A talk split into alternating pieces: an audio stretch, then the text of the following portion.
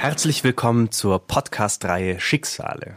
Die Geschichte der Münchner Kammerspiele und ihrer MitarbeiterInnen in der NS-Zeit. Mein Name ist Martin Balde-Stauber, ich bin Dramaturg an den Münchner Kammerspielen und leite den künstlerischen Forschungsbereich Erinnerung als Arbeit an der Gegenwart. Heute bei mir erneut zu Gast Jan und Klaus Weinziel. Hallo ihr beiden. Hallo Jan. Hallo Martin. Hallo Martin.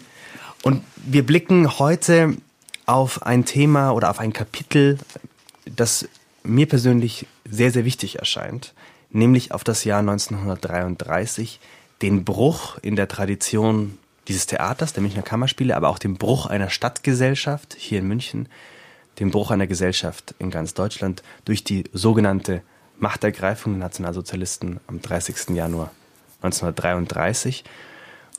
Und für uns, glaube ich, vor allem interessant darauf zu blicken, was passierte mit den Menschen, die hier wirkten.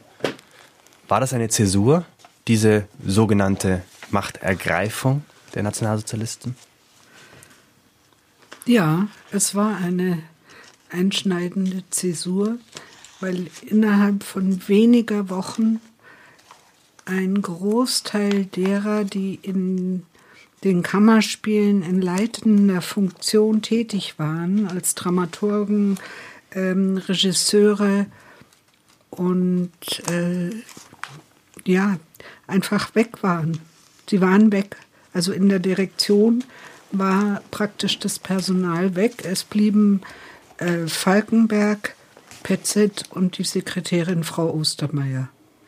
Also auch diejenigen, die dann das, Klaus, du nennst das, nennt das immer das Narrativ der Kammerspiele schrieben. Also diejenigen, die das, die große Falkenberg-Biografie 44 schrieben und Petzet, der dann die große Chronik der Kammerspiele 73 schrieb, das waren die, die blieben. Ja, ähm, also meine, dass man sich das vorstellen kann, in der Spielzeit 32, 33, ähm, die dann Januar mit der Machtergreifung der Nazis, der in der Mitte ähm, diesen Einschnitt hatte, in dieser Spielzeit haben die Kammerspiele 20 Inszenierungen geschafft. Und von diesen 20 Inszenierungen sind elf von Julius Gellner, Richard Rewe, Eberhard Grummschmidt, alle drei emigrierten. Also mehr als die Hälfte. Gellner ist im März 33 geflohen. Richard Rewe emigrierte 36.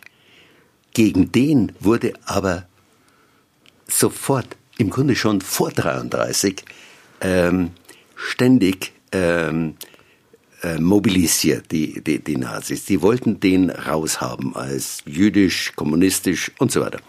Eberhard Krummschmidt emigrierte 37. Also,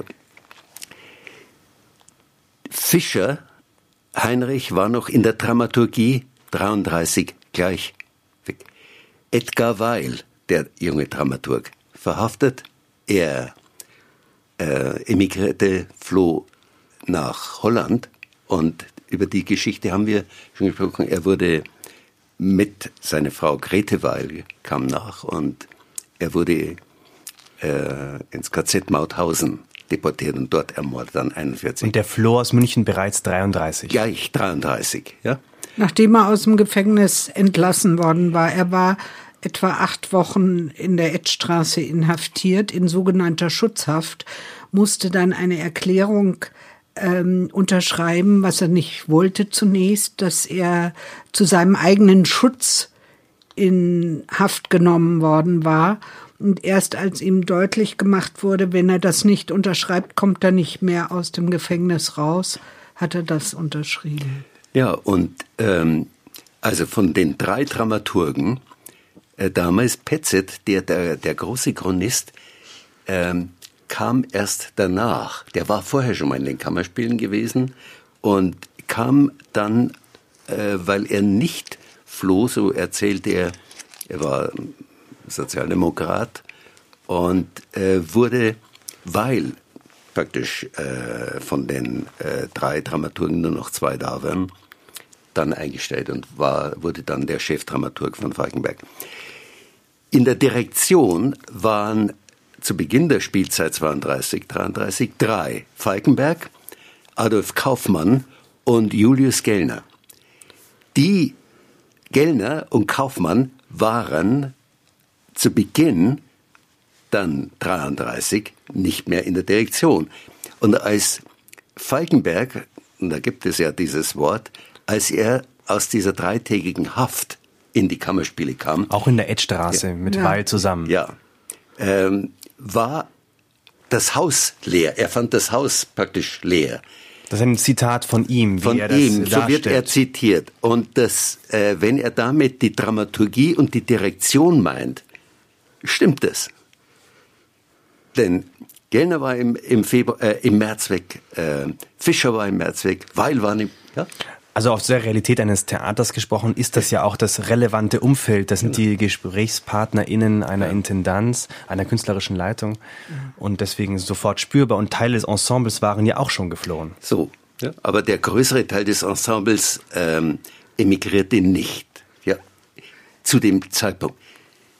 Die, auf die vielen, auf die wir gestoßen sind, die waren ja im, im, ähm, in ähm, von 1911 begonnen, dann in den 20er Jahren und zu Beginn der 30er Jahre an den Kammerspielen. Ja? Aber es sind sagen, ungefähr so äh, zehn, die äh, aus dieser Spielzeit emigrieren. Die fest im Engagement der ja. Kammerspiele waren in dieser Spielzeit. Die Zahl oder den Umstand, auf den du dich berufst, ist ja, dass aus dem Gesamttableau der Schicksale, die wir kennen, das sind über 200 Schicksale mittlerweile, ja. ein Großteil bereits 1933 das Land verließ. Viele lebten und wirkten nicht nur in München äh, im Jahr 33, sondern viele auch in Berlin oder andernorts. Düsseldorf. Aber es zeigt trotzdem, dass dieses Milieu, dieses Künstlerinnenmilieu, engagierte ähm, äh, politische Milieu betroffen war in einer ganz besonderen Form von dieser Machtergreifung. Was wir, wo wir noch nicht ähm, äh, so weit, äh, weitergekommen sind und so weit, wo wir hinwollen mit der Recherche, ist, was geschah in den Gewerken? Denn ein Theater besteht ja nicht nur aus Direktion, äh, Dramaturgie, Verwaltung und den Bühnentheaterkünstlern, sondern diesen mindestens in der Zahl gleich starken Gewerken. Und da hat Diane eine Erklärung dafür, warum wir da, was die Akten anbelangt, äh, bis auf einen Otto Palucek, der wird als Name genannt, als politisch und zuverlässig, jetzt in der Terminologie der Nazis, der offenbar KPD-Mitglied war und so.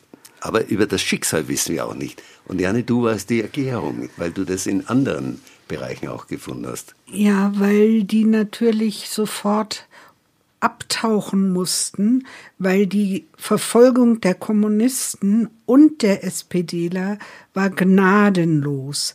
Die SA hatte zum Beispiel schon vor der Machtergreifung eine Liste der Abonnenten der sozialdemokratischen Zeitung Münchner Post und hat die Anfang März alle inhaftiert also die irgendwann mal die Münchner Post äh, auf dieser Liste abonniert hatten. Und das äh, Gebäude der Münchner Post ist ja auch ganz äh, schnell gestürmt und zerschlagen worden, so ähnlich wie der Gewerkschaftsbau. Das zeigt natürlich, dass eine Strategie vorbereitet war. Wir haben darüber schon gesprochen, welchen Anfeindungen die Kammerspiele in den Jahren zuvor ausgesetzt gewesen waren. Also wie das rhetorisch und diskursiv vorbereitet worden war. Aber was du beschreibst, ist eine sehr praktische und materielle Vorbereitung ja. auf eine Situation, in der man mit der Gewalt des Staates systematisch Menschen verfolgen kann und äh, wie Registraturen, wie bürokratische Listen äh, missbraucht wurden für solche Zwecke der Verfolgung.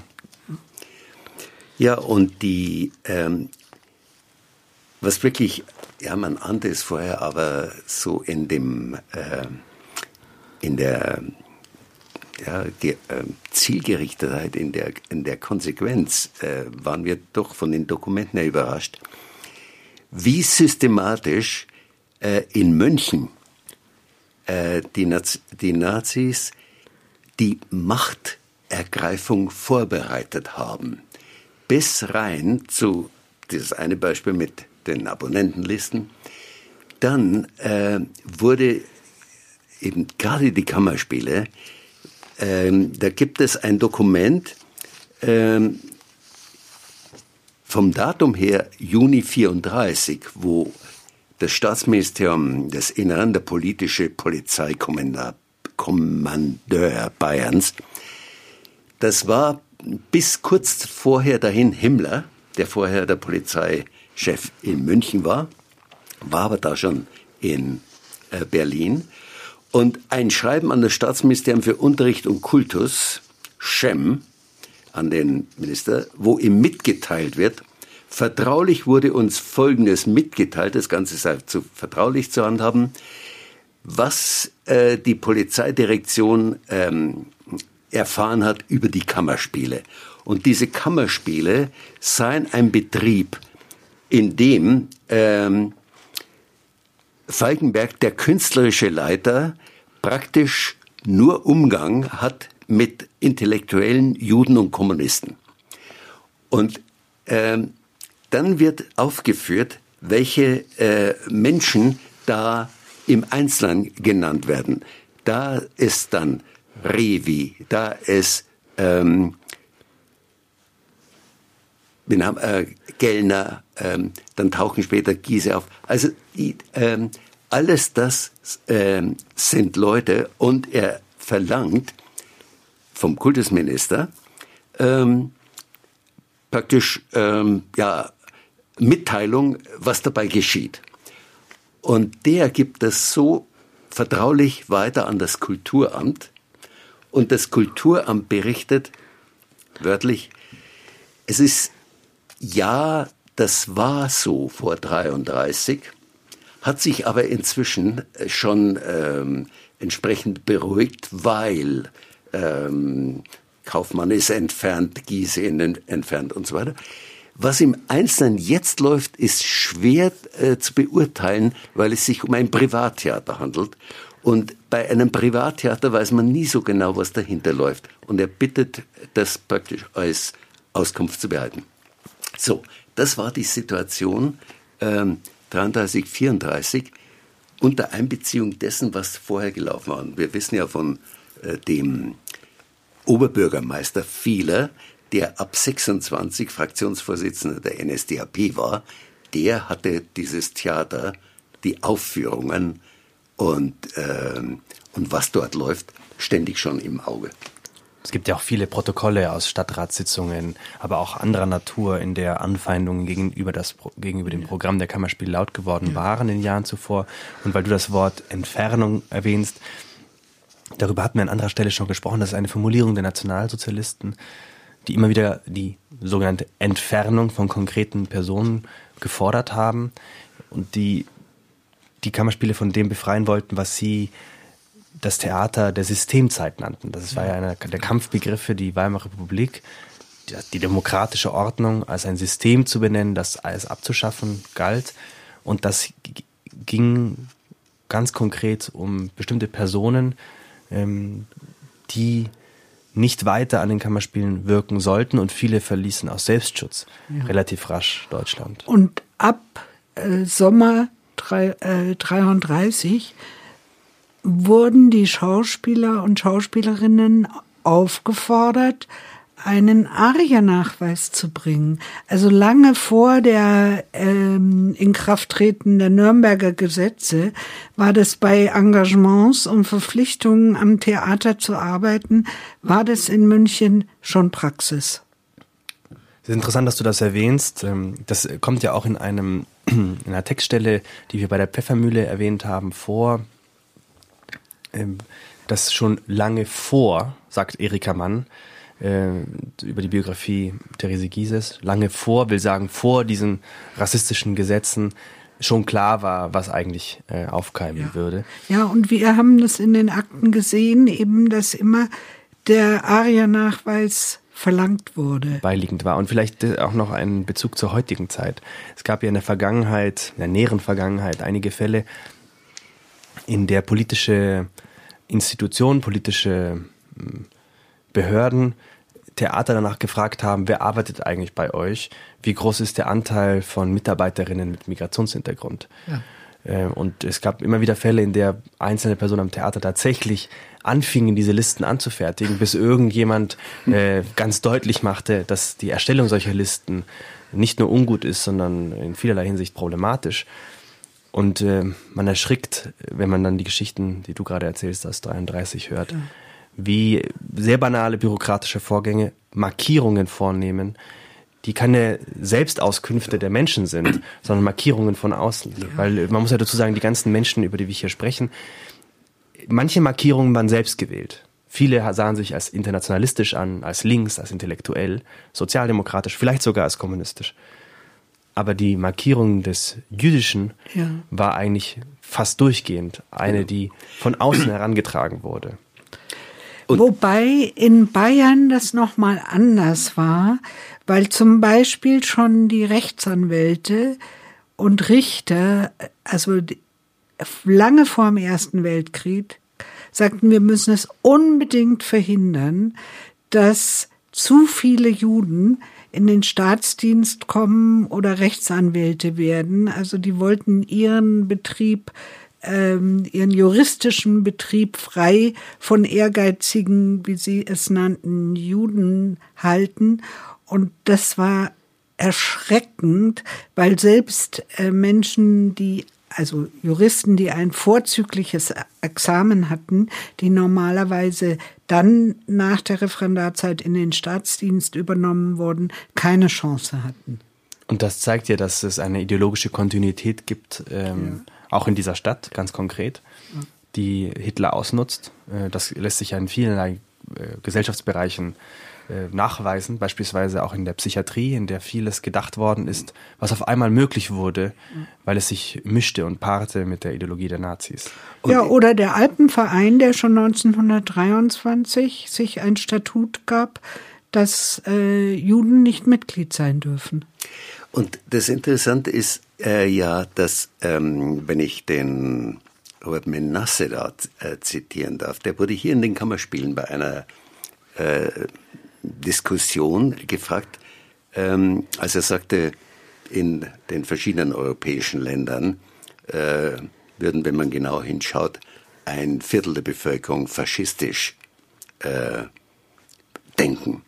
Und dann wurde er gefragt, was er mit faschistisch meint. Dann sagt er rassistisch, xenophob, fremdenfeindlich, homophob und misogyn, frauenfeindlich. Und diese vier Spuren äh, spüren wir an, äh, an den verschiedensten Stellen.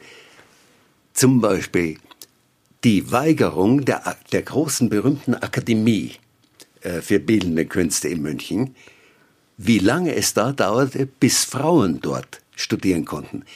Die Fachschule für Fotografie hat Frauen schon ab 1905 das ermöglicht und andere Fotografieschulen auch.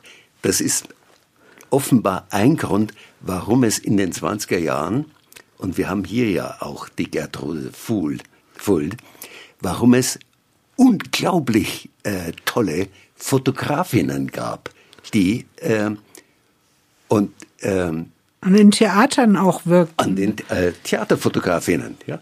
Also dieses misogyne äh, Frauen raus, dann das Homophobe, da äh, gibt es auch ähm, in diesen äh, auch Schicksal mehrere Fälle, ja. Gibt es mehrere Fälle, ja. Und ähm, und rassistisch. Und darum ist die Operationalisierung, das äh, Aufteilen in kleine Schritte der Ausgrenzung, weil du das Beispiel auch heute, was die AfD an verschiedenen Theatern, ich weiß zum Beispiel in Stuttgart, wollten die eine Liste, äh, wie viele Schauspielerinnen haben Migrationshintergrund. Das sind diese Anfänge, die kompromisslos ähm, abgewehrt werden müssen, denn das sind die, äh, die kleinen Schritte der Ausgrenzung. Da wird eine Differenzierung vorgenommen, eine Markierung vorgenommen, die eben nicht dazu dient, äh, die radikale Vielfalt unserer Gesellschaft anzuerkennen, mhm. sondern die Differenz zu machen. Und man erkennt ja die Reife einer Demokratie und die Stärke einer Demokratie auch. Es gibt immer eine Mehrheitsperspektive. Gibt es auch in der heutigen Bundesrepublik. Ich würde sagen, das ist eine durchaus weiße, westdeutsche männliche Perspektive. Das ist eine die Mehrheitsperspektive unserer unserer Gesellschaft, von der aus die Gesellschaft äh, nach wie vor vor allem definiert wird. Dem entgegen setzen wir natürlich Begriffe und Konzepte wie die, die der radikalen Vielfalt, um das zu pluralisieren und trotzdem diese Mehrheitsgesellschaft, wenn sie denn Minoritätenrechte, das sind alle anderen Perspektiven, wirklich schützt, dann ist das eine starke und reife Demokratie. Und ich sage das auch deshalb, weil wir in diesem Gefüge, sowohl selbstkritisch, was Deutschland anbelangt, aber natürlich auch unsere europäischen Nachbarländer, darauf blicken können, wo Anfeindungen und Bedrohungen unseres Gemeinwesens ähm, manifest sind, sichtbar sind, hörbar sind und wenn man auf die narrativen Elemente achtet, auf das Repertoire und Reservoir, wie gesprochen wird, dann sehen wir auch die Parallelen zu den zu, zu den Jahr, 20er Jahren ja, und äh, den Jahren vor der nationalsozialistischen Machtergreifung. Vielleicht noch eine letzte Frage am heutigen Tag. Wie verändern sich die Kammerspiele im Jahr 33? Sind das noch dieselben? Auch künstlerisch gesprochen, meine ich, ästhetisch. Ja, die, da gibt es eine, ein Zitat ähm, aus, der, aus dem Narrativ. Und zwar schreibt Petzet, der Spielplan der ersten Monate nach der Machtergreifung war, als sei diese überhaupt nicht geschehen. Während des Faschings wurde 34 Mal Charlies Tante mit Will Dom gespielt, dann zwölfmal die nette französische Kunstfäscherkomödie Achtung frisch gestrichen von René Fourgeois und 40 Mal gar das schwedische Zündholz von Ludwig Hirschfeld. Nunmehr dachte Falkenberg also nach, wie wohl im April nationalsozialistische Machtergreifung mit seinem eigenen Geschmack und der Tradition der Kammerspiele zu vereinen wäre. Das ist so eine dieser Passagen, wo man denkt, äh, das ist doch nicht möglich, ja, so das zu schreiben.